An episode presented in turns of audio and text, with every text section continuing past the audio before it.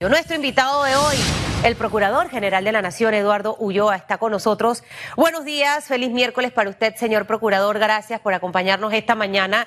Y va a ser interesante el conversar con usted porque en esta mesa siempre digo que hay muchos casos mediáticos que eh, hablan los abogados en los medios, salen en las portadas de los periódicos, se vuelve viral en las temas de redes sociales, pero al final eh, no hay denuncias, no hay casos y simplemente queda en esa, en esa mediatez.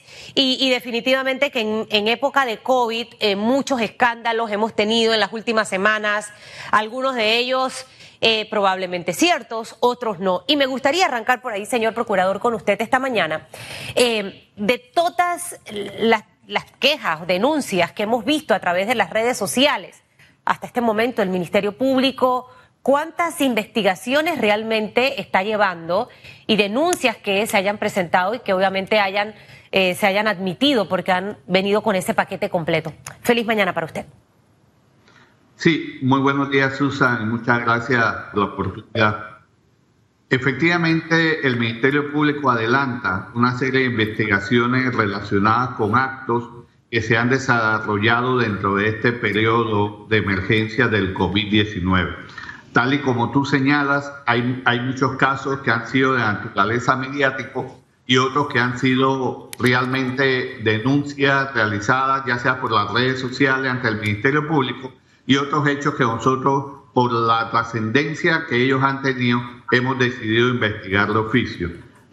Eh, actualmente, las fiscalías anticorrupción adelantan un número plural de denuncias relacionados con, entre ellos, con los casos que más han sonado y que la ciudadanía conoce, como fue la compra de ventiladores por el Ministerio de la Presidencia, eh, una compra de mascarillas, compras por parte de la Asamblea, compras por parte del municipio de San Miguelito. Nosotros hemos, todas estas investigaciones las hemos realizado de oficio, porque consideramos y como nosotros lo hemos venido diciendo desde el principio de este estado de emergencia.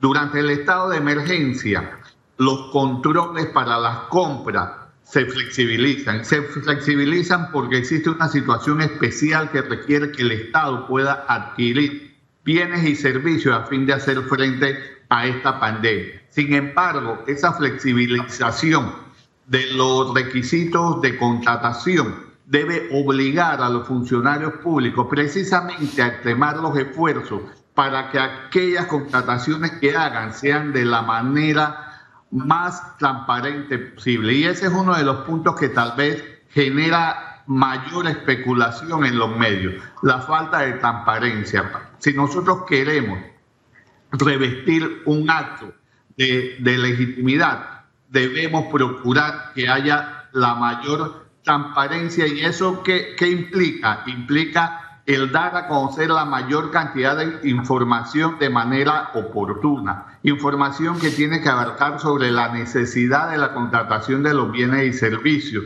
sobre la proporcionalidad del precio a pagar, sobre todo el procedimiento seguido para la escogencia del proveedor. Todos esos son factores que nosotros tenemos que ir precisamente acreditando en cada uno de estos expedientes, recabando la información para ir reconstruyendo lo que fue todo ese proceso.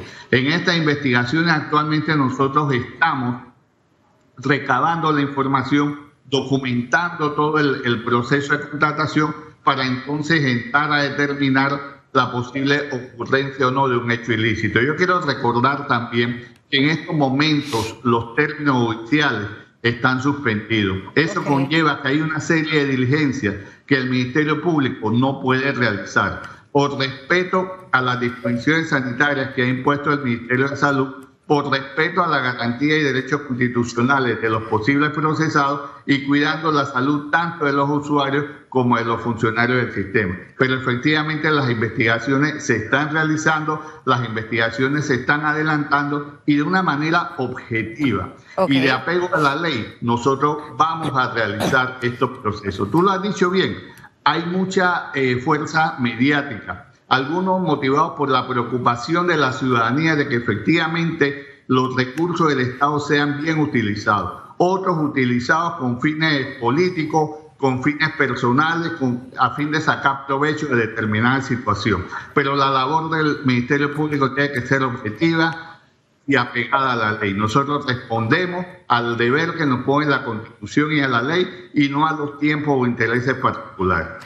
Me encanta eso que acaba de mencionar y sobre eso profundizaré un poquito más adelante. Usted mencionó dos cosas importantes y me gustaría esta mañana hacer un poco de docencia con la audiencia que nos ve y nos escucha, señor procurador.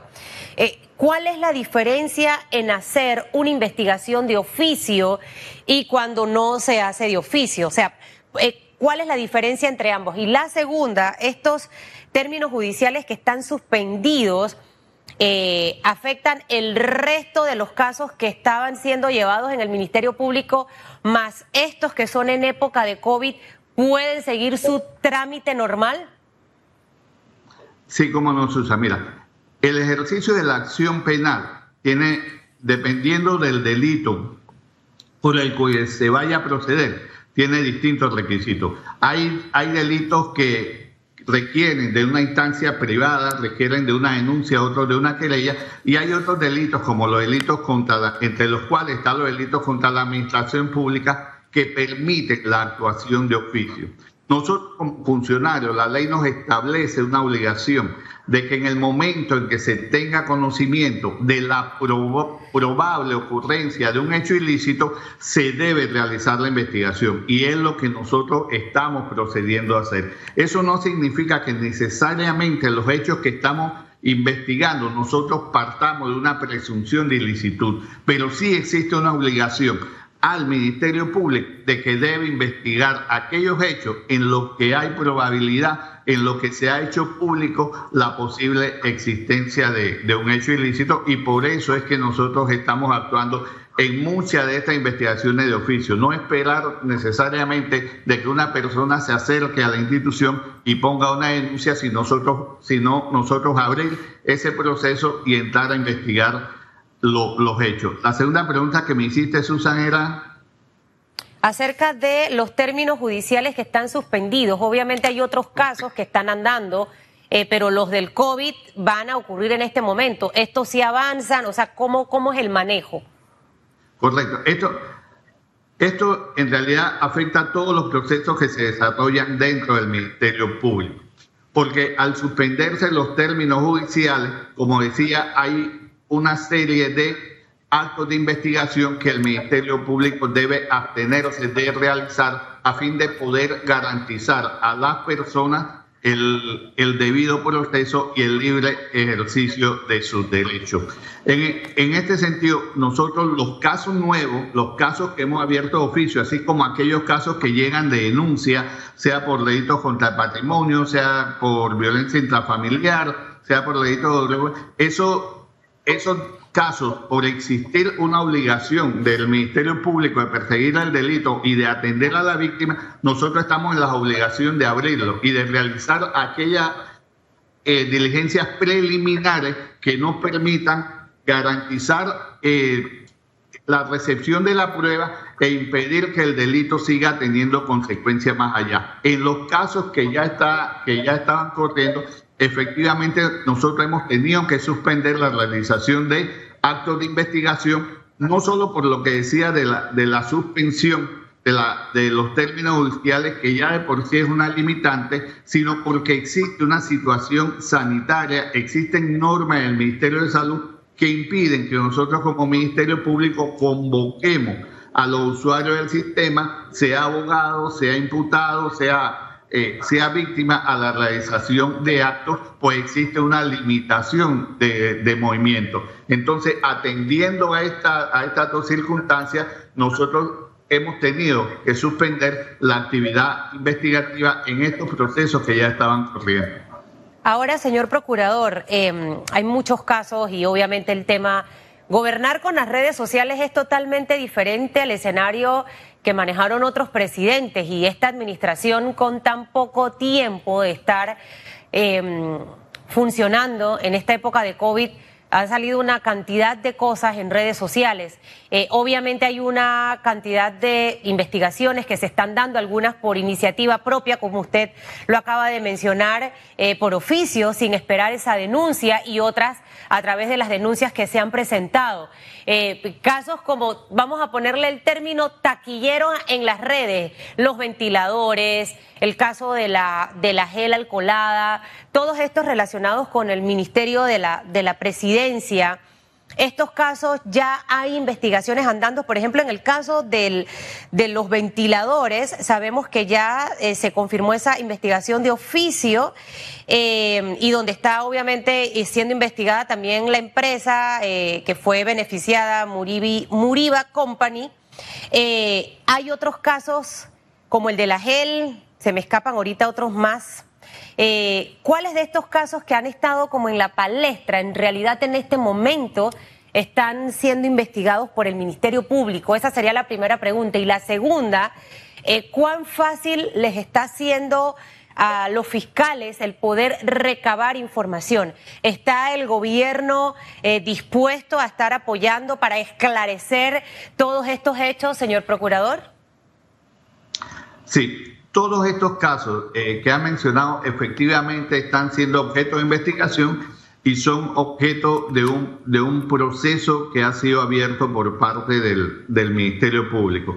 En estos casos nosotros hemos estado recabando la información que permita documentar todo lo que fue este proceso de, de contratación.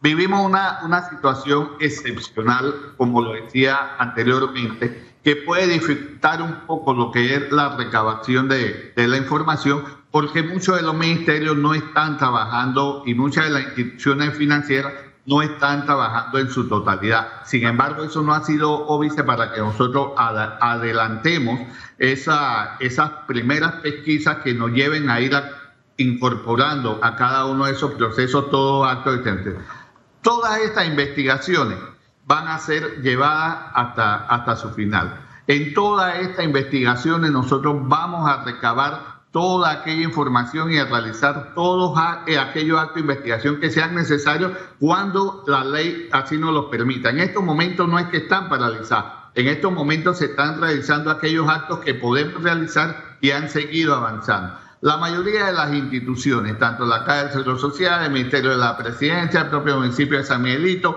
han expresado públicamente su disposición de, cooperar con las autoridades. Nosotros esperamos que efectivamente esta disposición se manifieste en actos que al momento de que se le requiera toda, toda la, documentación sea eh, la misma eh, entregada de manera oportuna. Nosotros así lo estamos haciendo, así lo estamos pidiendo, ya se ha recabado alguna y, se está en todo, en todo ese proceso.